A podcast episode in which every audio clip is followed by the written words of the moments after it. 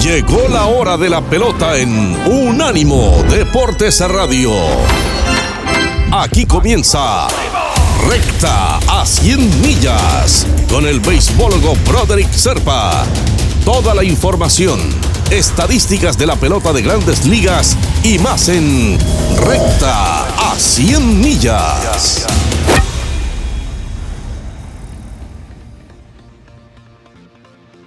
Bien, mis amigos, bienvenidos a un nuevo programa de Recta a 100 millas. Yo soy Broderick Serpa, muy contento de compartir con ustedes. Me pueden seguir en mis redes sociales, todas son arroba beisbólogo. Escribes béisbol en español y le pones ogo al final, beisbólogo. Y por ahí nos podemos comunicar también y tener muchísimo contacto y conversar acerca de los tópicos que nos encantan, hablar de béisbol, de la pelota caliente, de las grandes ligas, de las ligas de, de invierno cosa buena, cosa sabrosa, cosa entretenida para levantar el espíritu, para levantar el alma en estos tiempos de cuarentena y de coronavirus. Pues bueno, nosotros podemos recordar, porque recordar es vivir, podemos eh, conversar y podemos discutir, porque discutir en el deporte no es pelear, discutir en el deporte es vivir, es uh, hacer, eh, darle sentido a la existencia. Eso es base argumental de lo que significa Unánimo Deportes y de lo que significa Recta a 100 millas. Así que a todos bienvenidos el día de hoy a un nuevo programa en el cual vamos a estar hablando acerca de todas las propuestas que se han dado para volver a reabrir el béisbol de grandes ligas o algunas de ellas las más importantes. También hoy tenemos a Tara Béisbol. ¿Qué? ¿Qué es Tara Béisbol? Bueno, Tara Béisbol es un influencer de Instagram que se ha dado la tarea de hacer una especie de periodismo ciudadano acerca de la pelota y que le ha ido bastante bien. Así que hoy vamos a estar conversando con él. Un poco más adelante también tenemos al lanzador de grandes ligas, Martín Pérez, parte de la rotación de los poderosos eh, Medias Rojas de Boston que va a estar compartiendo con nosotros uh, muchas de las cosas que está haciendo en este coronavirus, cómo se entretiene, cómo se mantiene en forma y hasta nos va a contar acerca de sus aficiones.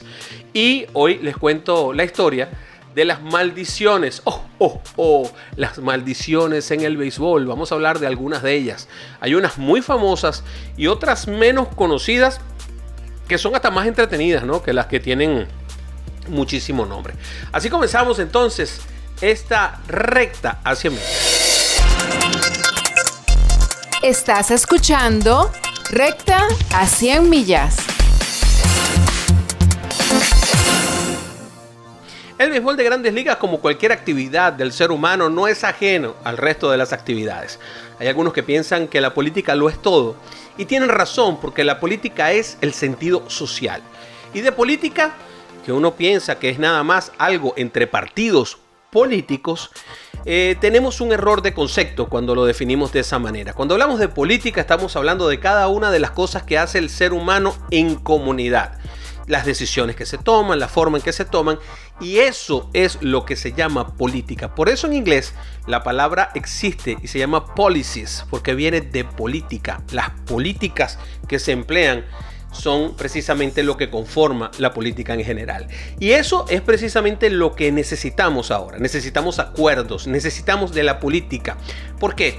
Porque el béisbol de grandes ligas, igual que el resto de los deportes del mundo, está pasando por un momento muy complicado, que es un momento de mucha incertidumbre y de poco conocimiento acerca de esto que nos está quejando a todos y que conocemos como coronavirus o COVID-19 es precisamente un punto muy álgido. No sabemos cómo manejarlo y al no saber cómo manejarlo y estar todos en cuarentena, tampoco sabemos cómo regresar. Y esta es parte fundamental de lo que está sucediendo. Pareciera que lo menos importante en este momento es cómo se va a jugar una temporada de grandes ligas. Pareciera que lo más relevante en este preciso instante es cómo vamos a cuidar a los peloteros. Y en eso está el béisbol de grandes ligas. Buscando primero cuáles van a ser los protocolos que se necesitan para poder regresar y que estén de acuerdo con la mayor parte de los entes que van a estar envueltos. Eso quiere decir las ciudades, los estados, los condados, eso quiere decir los hoteles, eso quiere decir los venues en donde se va a jugar. Es complicado. ¿Qué se trata todo esto? Jugar el béisbol de grandes ligas que se juega en una serie de estados, ahora mismo no recuerdo la cantidad, pero creo que es aproximadamente son 30 equipos de grandes ligas, pero creo que se juega en 22 o en 23 estados.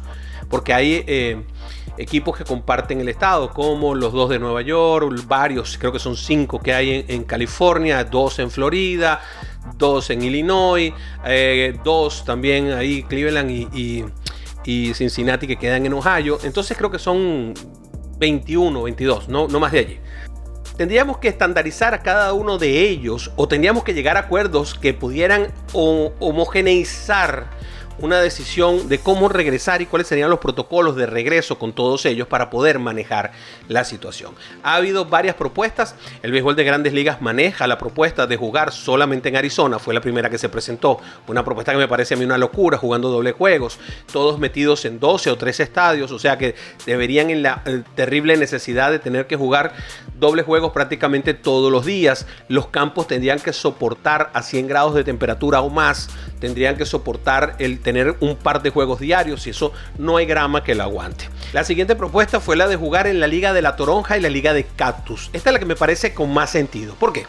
Porque es muy simple pensar que cosas que ya están establecidas, que estadios que ya están eh, diseñados como para poder tener la televisión suficiente y cuando no importa la cantidad de público y cuando más bien estás buscando cómo reducir costos, que se reducen bastante cuando trabajas en estadios muchísimo más pequeños y que no están techados, eh, se hace mucho más sencillo. Creo que el béisbol vería con mucho beneplácito el hecho de que se jugara Liga de Toronja y Liga del Cactus. Primero, te quitas los aviones. Segundo, cada equipo puede volver a su hotel la misma noche, con lo cual lo que haces es tener 30 hoteles y no 60, que es lo que tendrías que hacer si lo haces de otra manera. Em, además, los equipos estarían muy confinados porque tendrían que estar en un solo hotel, pero estarían muy confinados en zonas que son más o menos agradables y con hoteles que están hechos para el turismo y no son hoteles necesariamente ejecutivos, solamente para pasar la noche desde el punto de vista de lo que es el ejecutivo promedio. Esos hoteles son un poco menos gratos a las personas. Pues bien, esa es la que me parece mejor es la que me parece más viable, es la que existe, hay una confianza sobre él. Luego llegó una propuesta que se parece mucho a la que le pasé yo a las grandes ligas y que tiene que ver con hacer, eliminar las dos ligas, americana y nacional, y que entonces se juegue las tres divisiones, división este, división oeste y división centro. Esto reduciría los viajes, haría que fuera mucho más corto, se podría jugar más seguido, eliminarías de plano los días de descanso, esos días de viaje que, que tienen todos los equipos, pero tiene problema de que sigues necesitando el avión. ¿Por qué? Porque simplemente porque para ir de San Diego a, San Francisco necesitas un avión. Es eh, vital. Eh, para ir de Colorado a cualquiera de las ciudades eh, que estén en el oeste, vas a necesitar un avión. Este tipo de cosas hace que se haga un poco inviable. Esta última solución es la que se ha venido hablando más en las últimas semanas. Yo creo que el avión es un grave problema. Luego, seguirías teniendo el problema de tener que tener 60 em, hoteles porque vas a tener que tener un hotel para el equipo home club y un, y un, hotel aparte para el equipo visitador y esos hoteles tendrían que estar exclaustrados. No puedes permitir que nadie más acceda a estos hoteles y eso hace que se, convierta en unos costos un poco menos manejables. Luego, si lo haces de esa manera, tendrías que eh, pensar en que vas a tener que jugar en Nueva York, que ustedes saben los problemas que están sucediendo. Ha crecido mucho la cantidad de infectados en Filadelfia y en Boston. Es decir, estarías eh, contando con que los que tienen en estos momentos problemas serios con la pandemia ya hubieran dominado o hayan dominado el problema de la pandemia, cosa que tampoco se ve como demasiado viable. Es decir, es una opción que no es mala desde el punto de vista de lo que tú puedas pensar, pero desde el punto de vista de tratar de ponerla en ejecución no te ayuda con los tiempos. Y hay algo que hay que buscar. Primero que te ayude con los tiempos, segundo que sea más fácil de manejar y tercero que sea muy barata. Porque los equipos de grandes ligas han estado incrementando sus costos, pues pagándole a mucha gente que en este momento no está trabajando y eso pues evidentemente pues es una especie de sangre ¿no? que están teniendo los equipos de grandes ligas. Ojo, no es que no tengan dinero. Es que tampoco están allí para perder dinero. Y eso tiene todo el sentido del mundo. En todo caso, hasta ahora se han venido comportando, mm, digamos que bastante bien, con algunas deshonrosas excepciones. La trivia medio tibia. Bien, mis amigos, y llegó el momento de la trivia no tan tibia. Sencillita la pregunta. ¿Cuáles son los dos equipos que jugaron el partido con menor asistencia en la historia del béisbol? Les digo el número. 247 aficionados, ¿lo crees? Y no fue en el siglo XIX, ¿eh? Son dos equipos actuales y no fue hace tanto tiempo. Tengo a un invitado muy especial para conversar con nosotros de un esquema nuevo que se ha venido desarrollando en los últimos días, sobre todo con esto de la cuarentena, de hacer eh, entretenimiento del periodismo deportivo. Y em, a quien vamos a entrevistar el día de hoy es un, especialista, uno de esos tipos muy, muy, muy entretenidos, que además sabe bastante de béisbol y es capaz de hacer que uno se quede durante una hora escuchándolo en un Instagram Live.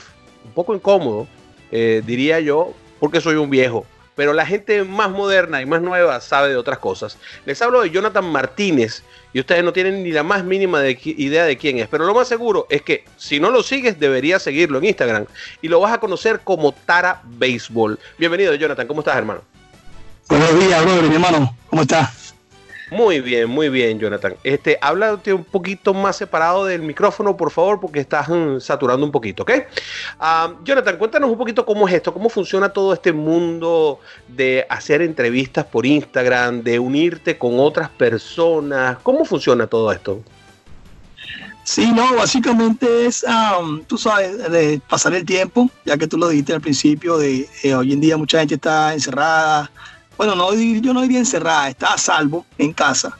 Eh, entonces, bueno, yo a través de mis redes sociales, que las tengo bien activas, se me ocurrió, yo siempre hacía eso, esos live, ¿no? Durante el día, eh, yo ponía mi música y todo esto, pero un día eso ocurrió de que yo estaba en mi casa y le mandé un mensaje a tres peloteros, porque sabía que estaban en su casa, tú sabes, ahí viendo al techo, básicamente. Sí. Y entre uno de esos fue Luis Ojo. Entonces, bueno, Luis Ojo, obviamente.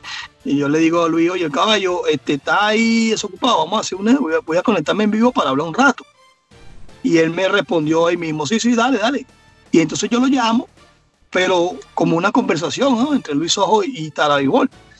Y la gente llegó, llegó, llegó, llegó. Entonces cuando termina la, la, entrevista, porque no fue una entrevista, fue una conversación, y es lo que yo hago, una conversación.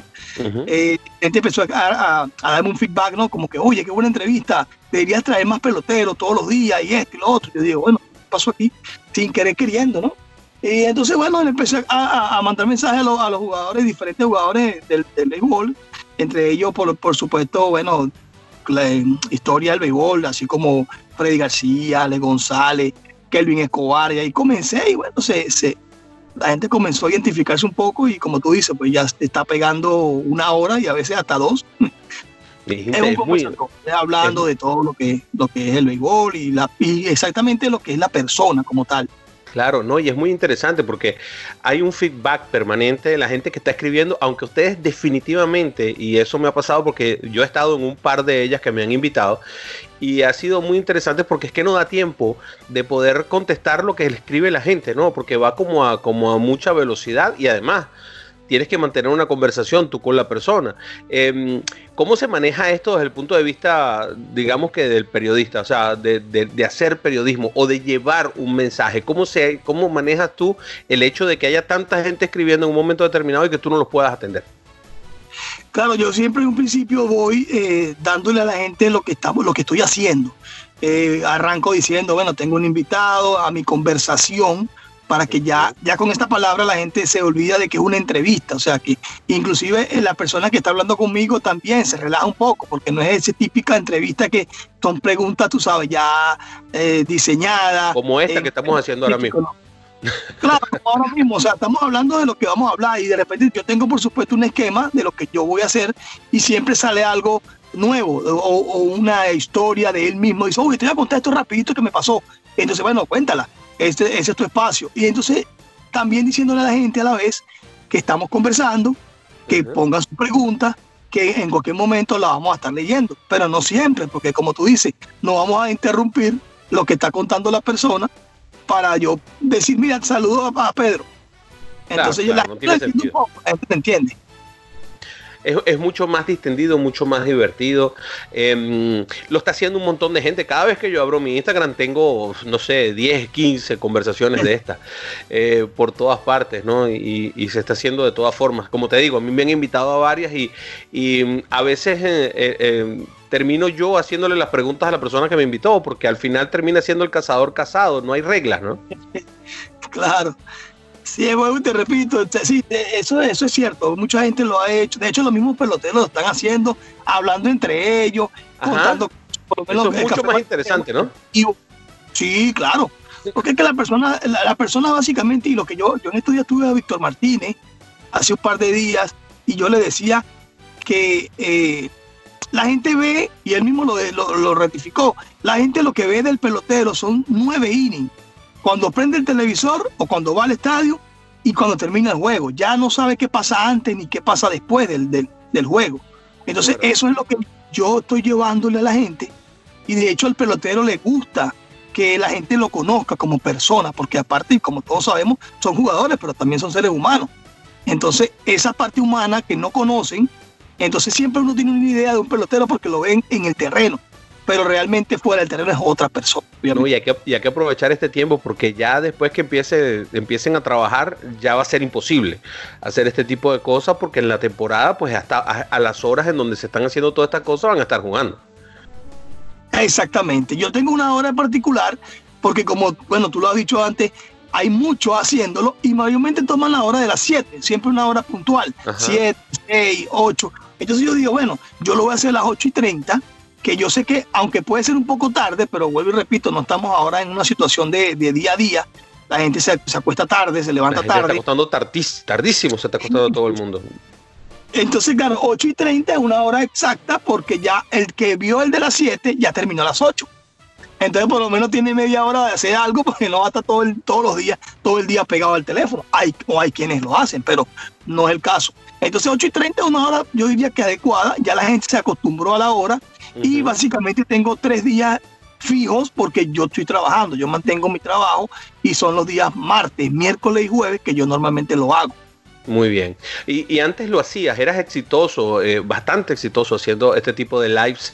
Em, eh, precisamente antes del coronavirus. ¿De qué se trata esto? ¿Cuál es la diferencia entre hacer este periodismo que hago yo aquí en la radio y el que haces tú allí en, tu Instagram? Sí, bueno, tú sabes que el tiempo, el, todo va pasando. Como yo siempre lo digo y lo pongo de ejemplo. El taxista de los 90 ahora hace Uber. Entonces, todo hay que irse adaptando a lo que es el día a día. Ya casi nadie ve televisión muy puntual. Ya todo el mundo va enfocado al teléfono. Pero tú sabes que nos hemos dado cuenta que nos hace falta la televisión, ¿no? Porque no hay deporte en vivo. nos falta eso. Y, yo particularmente, yo lo digo como mi persona, no soy de mirar mucho televisión. Yo veo más que todo, yo soy deportista, me gustan los deportes, yo veo directamente juegos. Algunas que otras películas y por supuesto noticias, pero hay personas que se están adaptando hoy en día más, más al teléfono. Y todo lo hacen por el teléfono, brother. Me incluyo. Oye, Entonces, la interacción que hay en un teléfono hay que sacarle provecho. Y yo, como pasé, pasaba mayormente el tiempo manejando, yo vivía en Nueva York y trabajaba manejando, y el tráfico en Nueva York es, es inclemente. Entonces, yo lo que hacía era ponía live, ponía mi musiquita y yo le decía a la gente que me seguía, decía, oye, vamos a, esto es la radio en vivo, esto es, yo le decía, esto es sabor y béisbol. Vamos a, y no sé la música, la gente, oye, qué buena música. Y yo hablaba, leía los mensajes, todo eso porque estaba en un tráfico. Claro. Y se conectaban unas 40, 45 personas que para mí eran demasiado. Entonces, claro, yo lo llevé a un poquito a lo que estamos haciendo ahora. Vuelvo y repito, por la situación. Sí, pero de todas formas sigues haciendo tus lives desde el carro porque te veo, ¿no? Y para, que la, y, para que la gente sepa, Tara, o sea, Jonathan, me dijo, no, esta entrevista me la vas a hacer en el carro. Y él está en este momento en el carro. Yo estoy en el carro, en mi oficina. en, tu, en tu estudio, en tu estudio particular. Porque como yo comencé con mis videos en el carro, bueno, yo, solamente no, hago los lives como tal, la gente que no me conoce y que bueno, eh, espero que chequeen mi perfil y revisen mi cuenta, yo hago videos eh, en, el, en el auto, grabando mm, con... Sí, entonces son, son, son chistes sarcásticos del béisbol, cosas que suceden, que no se dicen, o si la gente lo sabe, hay una, yo lo digo de una manera que la gente lo entienda y eso llama mucho la atención. Entonces muchos me decían, pero ¿por qué tú siempre estás en el carro? Tú eres Uber, tú trabajas haciendo delivery, ¿qué es lo que tú haces? Y yo le digo, bueno, y, y si eres Uber, fantástico. Exacto, no, Estás no. aprovechando tu tiempo tremendamente. Sí, yo hacía tours en Nueva York. Yo daba, yo daba el recorrido de la gente en Nueva York, en Manhattan, todo eso, enseñándole la ciudad. Y por supuesto pasaba más tiempo en el auto que en otra cosa. Mira, Entonces, tenemos que ir, Tara. Pero te quiero hacer una pregunta que es muy importante para mí. ¿Por qué Tara? Ese es mi apodo. Mi apodo en el béisbol, desde que yo estaba en Venezuela, eh, me comenzaron a decir así, Tara, Tara por lo flaco. Yo era muy flaco. Bueno, sigo siendo flaco, pero yo era, yo era muy flaco. Eh, parecía una Tara. O sea que el venezolano dice Tara, una cosita por ahí, un, Sí. un, un animalito, un grillo, una cosa ahí, un palo con cuatro patas. En el, Es una- estado, en el estadio universitario había un, un cervecero que después terminó encargándose de prácticamente todo y le decían así la tara. Mi hermano, me tengo que ir. Lamentablemente el tiempo es un criminal en la radio, eh, pero vamos a volver a hablar en otra nueva oportunidad. ¿eh? Seguro, agradecido, mi hermano. Jonathan Martínez con una nueva forma de hacer el, el cobertura de béisbol. Si tenemos nada más y nada menos que a uno de los abridores de la rotación de los Medias Rojas de Boston, el venezolano Martín Pérez, para conversar con él en relación a todo lo que está pasando en este momento al béisbol desde su punto de vista, desde el punto de vista de un lanzador que en estos momentos está descansando, como casi todos nosotros. Bueno, mi brother, gracias por tenerme de verdad en tu programa y cuidándonos, cuidándonos. Yo creo que esta situación ha afectado a, a todo el mundo y, pues siguiendo y acatando la- las medidas que ha dicho el gobierno y nosotros por parte de la Major League Baseball, pues también tratar de mantenernos en casa para no ser afectados por esta situación y por este coronavirus. ¿Y cómo te mantienes en forma, eh, Martín? ¿Hay alguna comunicación con el equipo? ¿Cómo funciona todo esto estando en casa y, y con los Medias Rojas eh, y, y tu comunicación con los, con los coaches? Bueno, mira, este, nosotros nos mantenemos en comunicación constantemente. Toda la semana, pues, hacemos una llamada en conferencia y tratamos de estar todos los pitchers para, para poder, pues, llegar, para que ellos sepan cuál, cuál es la, qué es la actividad que estamos haciendo nosotros y qué es lo que estamos haciendo para mantenernos eh, en, forma. Pero no ha sido fácil tampoco, ¿sabes? No es fácil porque, bueno, estás acostumbrado a estar encerrado y, y a practicar eh, con limitaciones. Eh, ha sido un poco difícil, pero yo creo que lo importante es mantenerse eh, en forma y, y, pues a la hora que ellos digan que va a haber béisbol, pues nosotros estemos un poco adelantados y podamos empezar en buen ritmo. Pero, pero ha sido difícil para todos. eh, tratar de manejar la situación lo más posible, lo, lo más fácil que uno lo pueda hacer, no tratar de hacer las cosas complicadas y para Mm. que pues eh, cuando ellos digan play ball estemos listos. ¿Cuánto tiempo crees tú que desde que se pueda jugar hasta que se diga play ball necesita un pitcher como tú, por ejemplo? Yo creo que esa es la posición más complicada, ¿no? La que necesita un poco más de tiempo para ponerse en forma. Sí, bueno, eh, en mi caso yo soy un pitcher que no que no necesito mucho tiempo para estar listo, ¿sabes? Eh, pero sí se toma, sí se toma, yo digo que seis semanas más o menos. Hay unos pitchers que se toman seis semanas, otros que se toman un mes, pero en mi caso no, no conozco mi cuerpo, ¿sabes? No soy un muchacho que necesito lanzar muchas pelotas para, Claro. para llegar al nivel. O sea, necesito enfrentar más bateadores, pero obviamente pues ya uno con, con la experiencia que tiene y, y- y tanto tiempo en este nivel, pues uno, uno hará los ajustes que, que sean necesarios, pero, pero sí se toma un poco de tiempo. En mi caso es distinto, pero, pero nada, yo creo que en este momento no es cuestión de, tú sabes, de tiempo, es cuestión de, de hacer los ajustes necesarios y, y- tratar de jugar, para tratar de jugar porque yo creo que eh, estar encerrado y estar sin, sin tu familia pues también es un poco difícil, pero bueno, eh, cuidarse, yo creo que cuidarse es lo más importante también y como te digo, esperar a ver qué decisión van a tomar esa gente de la Major League Baseball para nosotros pues poder tener una temporada tranquila. ¿Cómo ves esta, esta rotación este año que también eh, pues sufre la, la- la situación con, con Chris Sale y la lesión, ¿no? Este, yo creo que, ¿sabes? Estamos tranquilos. Obviamente, pues nos va a hacer falta ese eh, Chris Sale, ¿sabes? Eh, para mí uno, en la actualidad, uno de los mejores pitches de las grandes ligas. No va a hacer falta, pero, pero como yo le dije a los muchachos y, como asumí mi rol de, ¿sabes? De, veterano, eh, ya Chris Sale no va a estar con nosotros, tenemos que olvidarnos de él. El hueco de él, pues tratar de buscar a una persona y apoyarlo, darle el apoyo que necesita para que asuma esa responsabilidad que Crisel no, no, no, no, nos va, no nos va a prestar. Pero, pero nosotros tenemos que jugar con lo que estamos, ¿sabes? Eh, ajustarnos a, a, lo que va a ser la temporada y, y buscar esa persona que pueda ayudarnos a nosotros cada cinco días salir allá afuera y competir y, y que demos la oportunidad a los, a los muchachos también de, jugadores de posición de ganar el juego. Yo creo que esa es la meta de nosotros.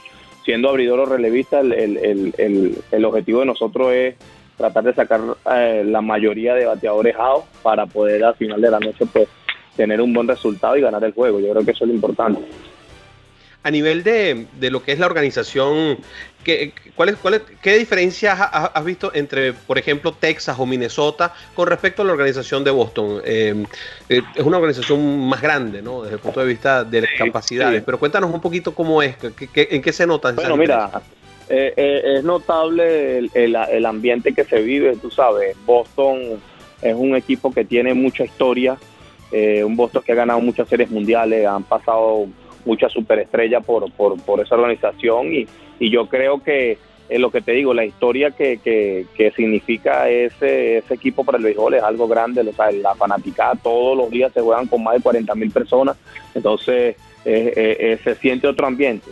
Eh, yo creo que en el momento que estuve con Texas, mientras nosotros ganábamos, pues la fanaticada estaba, en el momento que estuvimos los años malos, pues no tuvimos mucho el apoyo de los fanáticos como nosotros lo mejor lo esperábamos. Obviamente no podemos decir mucho, no podíamos decir mucho porque no ganábamos los juegos que necesitábamos ganar, pero, pero es totalmente distinto, otro ambiente, hay un ambiente eh, de competitividad súper gigante, eh, el, el, yo creo que el, compañerismo que existe en el equipo, tú sabes, no, no siento que hay egoísmo por ningún jugador. Mm. bueno, ya en mi caso, como te vuelvo a decir, pues te vuelvo a mencionar, ya yo soy un muchacho con más experiencia y, y siento un trato distinto, ¿sabes? Ya tú, cuando tú vas, cuando tú vas siendo un poco viejo en, en, grandes ligas, pues el trato tuyo es distinto porque respetan ya eh, el, tiempo que tú tienes de servicio en grandes ligas, pero, pero es distinto, ¿sabes? Jugar, con Boston es como, como te puedo decir que yo soy venezolano, jugar un Caracas Magallanes en Venezuela no es fácil, pero, pero eh, tratar de aprovecharlo al máximo y, y si llega a haber temporada este año, eh, hacer mi trabajo, hacer mi trabajo, ayudar al equipo a ganar, tratar de, de, ayudar a los, a los, muchachos anímicamente. Yo creo que eso es lo importante también y, mantenernos en buena química para poder tener buenos resultados. Voy a decir algo que es muy relevante. ¿Tú sabes quién es el fanático venezolano más grande que tiene Texas? Soy yo. Renato Bermúdez. Y, y, y, de verdad nunca me gustó tu, tu salida de, de, los Rangers, pero bueno, Martín, así, así son, así son las cosas en el béisbol y, tú, lo sabes. A mí, a mí tampoco me gustó, tú sabes, yo tenía otras expectativas con ellos. Ese fue el momento que, que pues yo tuve la lesión en mi brazo y hubieron muchas incógnitas de si yo la verdad había tenido un accidente, fue por un invento mío, pero bueno, allá ellos, yo tengo mi conciencia limpia y, y de verdad te digo, hermano, que nunca pensé, que nunca pensé ni pensaba salir de ahí, fue mi casa, fue quien me, quien me hizo, quienes me, quienes, quienes hicieron y quienes pues, pusieron el granito de arena para yo sé quién soy, quién soy hoy, pero bueno, eso es también un negocio, no solamente es un juego. Claro. Y ahora aquí como que atrapado, ¿no? Estos, estos días en esta cuarentena, entiendo que es lo mejor para nosotros, pero me imagino que extrañas eso, ¿no? Sí, claro, en Venezuela tengo caballos, tengo eh, una finca, le decimos nosotros, aquí le dicen rancho, tengo mis caballos, tengo mis caballerizas, eh, tengo eh, la cancha donde mi caballo este, practicamos el deporte que hacemos en Venezuela que se llama toros coleados, yo creo que también en México lo hacen.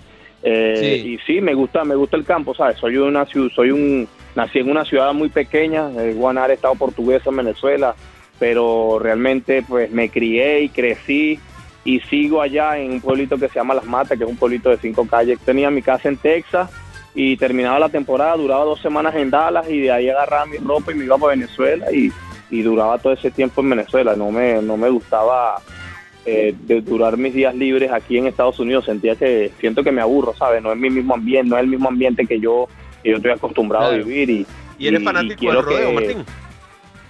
Sí me gusta, sí me gusta el rodeo, sí me gusta. Soy muy fanático de los caballos, ¿sabes? Muy fanático de los caballos. Eh, pero me, me, gusta también el rodeo, me gusta ver esa adrenalina. Los, los brasileros son muy muy, muy buenos en ese deporte y sí, yo de verdad que todo lo que tiene que ver con caballo me gusta, pero me apasiona más los toros coleados, el deporte ese que hacemos en Venezuela. Mi hermano, te quiero hacer una pregunta para cerrar esta entrevista. El año pasado arrancaste muy, pero que muy, pero que muy bien. Y después hubo como un bajón. ¿Qué pasó? ¿Fue cuestión de estamina? ¿Te lesionaste? ¿Qué fue lo que sucedió con Martín Pérez el año pasado? Yo creo que, yo creo que el año pasado fue todo bien. Al principio de la temporada, pues el equipo eh, tenía unas expectativas conmigo súper, súper grandes, ¿sabes? Eh, también creo que me puse, eh, traté de hacer unos ejercicios y creo que me molesté un poquitico las caderas también, no estaba teniendo la misma explosividad que tenía en la primera eh, mitad de la temporada y creo que también un poquitico la, la, confianza de, del, equipo hacia mí pues no era la misma y, y, en el momento no sentía como la misma motivación, sentía un poco de rechazo, ya sentía un poco más de desconfianza y eso a ti como pitcher, si tú no tienes confianza pues obviamente es difícil tener resultados buenos aunque no hay no hay que tener excusa, pero pero nada, sí también te puedo decir que venía momentos donde pichaba bien y de repente el equipo no bateaba o el equipo bateaba y yo no pichaba bien, entonces a lo mejor no tuve la, la suerte que necesité, que tenía en la primera en la primera mitad. Eh, me dieron mi cocotazo, como decimos nosotros en el béisbol, venía en juego que no controlaba a veces los picheos y me perdía, pero creo que eh, lo importante fue que terminé sano, ¿sabes? Y, le garanticé al equipo 30, 28 salidas, 29 salidas, que era lo que yo quería. Y cuando tú te mantienes sano en, el béisbol, brother, son 162 juegos. Para un pitcher como yo que soy abridor son 33 salidas, 34, 35, si son playoffs y, y muchas cosas pueden, pueden, pueden pasar, ¿sabes? De repente tuviste todo el año subiendo, bajando, open down, open down y llegaste a los playoffs y pichaste el juego de los playoffs para ganar la serie mundial y ya eres la estrella del equipo. Entonces son muchas cosas que, que mucho, mucho, muchos aspectos que, tenemos que tener en cuenta, pero, pero estoy tranquilo, ¿sabes? Eh, contento con la oportunidad que me ha dado el equipo de Boston de pertenecer a ellos y, y, bueno, brother, a competir y a tratar de, estar activo para, para cuando esto empiece, pues estemos listos. Vamos a hablar un poquito de historia y quiero hablarte acerca de las muy populares maldiciones del béisbol que no son tal, pero bueno, la, mente popular eh, las tiene por allí y vamos a hablarte de varias de ellas porque no son pocas las que hay. Se trata de la superstición más importante de todas con la que te voy a hablar y es la maldición del bambino, por supuesto. Em, los perjudicados no realmente no son los Yankees, que es a donde nosotros conocemos al bambino, sino los Medias Rojas de Boston, que habían ganado cuatro series mundiales en ocho temporadas antes de vender al bambino a los Yankees en 1920. Lo vendieron por 125 mil dólares. Desde ese año, el equipo de Boston no se volvió a consagrar campeón sino hasta el 2004, 84 años después, donde rompieron con la sequía. Mientras que los de Nueva York en el interín ganaron 26 títulos. Todo esto se dice que fue porque vendieron al bambino. ¿Saben quiénes rompieron esa maldición? Pues bueno, varios dominicanos, entre ellos Manny Ramírez, Pedro Martínez y el Big Papi Ortiz. La maldición también existe del lado contrario y es la maldición de Don Mattingly, la maldición del Donny, como es conocida. Eh, Don Mattingly fue eh, durante su época de jugador, ahora como manager de los Marlins, pero como jugador fue un tipo muy popular para los Yankees. Sin embargo, jamás pudo ganar una serie mundial. Incluso cuando se retiró en 1995, en donde ya no podía ganar la serie mundial, bueno, entonces terminaron siendo campeones cuatro veces casi de manera consecutiva. 1996, 1998, el 99 y el 2000. Entonces, Donny, que pasó varios años, 16 años en grandes ligas y nunca pudo ser campeón, regresó, ¿no? Pero como entrenador de bateo.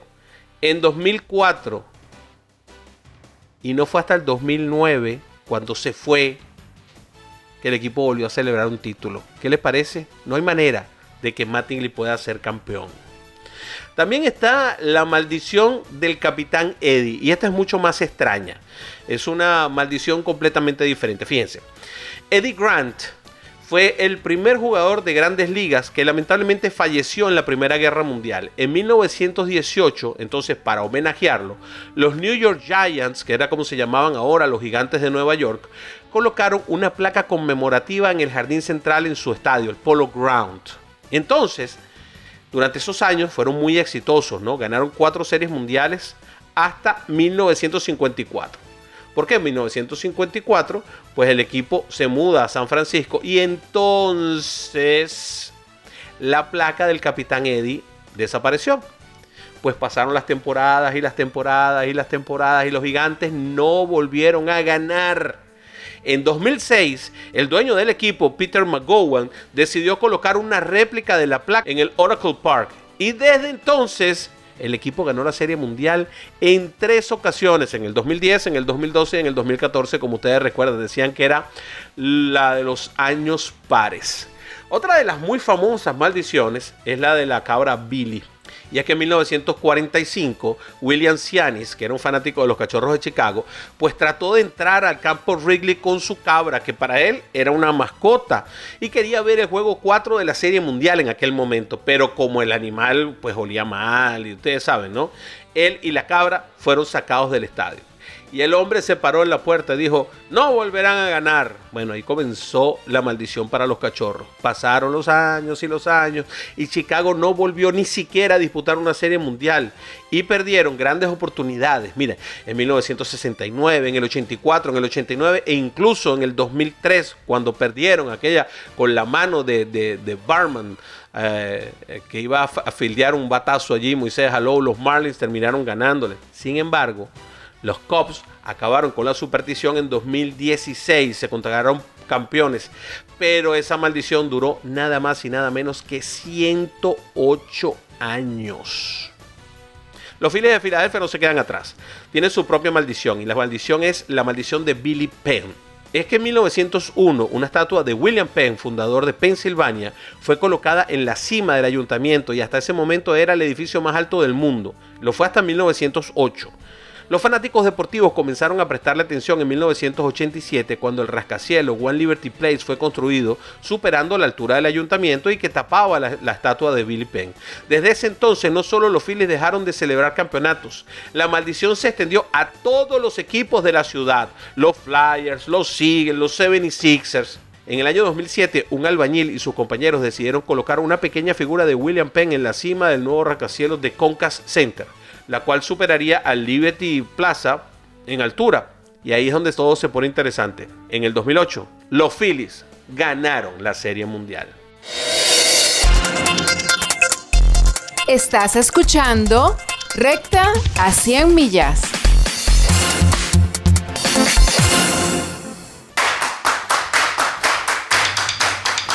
La trivia medio tibia. Y la pregunta que te hacíamos hoy era bastante sencilla. Hay un equipo de ligas menores que fue llamado de la misma forma en que el equipo en el que digamos que no juega, mm, pero si es el equipo de la ciudad de Homero Simpson, de los Simpson. Y te preguntábamos cuál es ese equipo, en dónde está ubicado, cuál es el nombre, es muy sencillo. El equipo de la ciudad de los Simpson se llama Los Isótopos y ellos están en Springfield. Y hay un isótopos también en el béisbol de ligas menores. Se trata del equipo de los Isótopos de Alburquerque, que en alguna ocasión, por cierto, fueron parte del sistema de los Marlins de Miami y que en este momento son el equipo filial AAA de los Rockies de Colorado el equipo de los isótopos de Albuquerque. El logo es una A que pareciera como que tiene eh, todo el sistema, un sistema solar alrededor, ¿no? Como si fuera una molécula, como si fuera un átomo. Eh, juegan en el Isótopos Park. Es uno de los equipos que también se ha movido bastante, ¿no? En lo que tiene que ver con a quién ha representado dentro de lo que es su afiliación. Esta fue la respuesta a la trivia medio tibia del día de hoy. Y así como son las cosas y como pasan en la radio, te tengo que ir diciendo adiós. Así que espero que tengas una semana, mejor dicho, un mes de mayo para dar Grand Slam.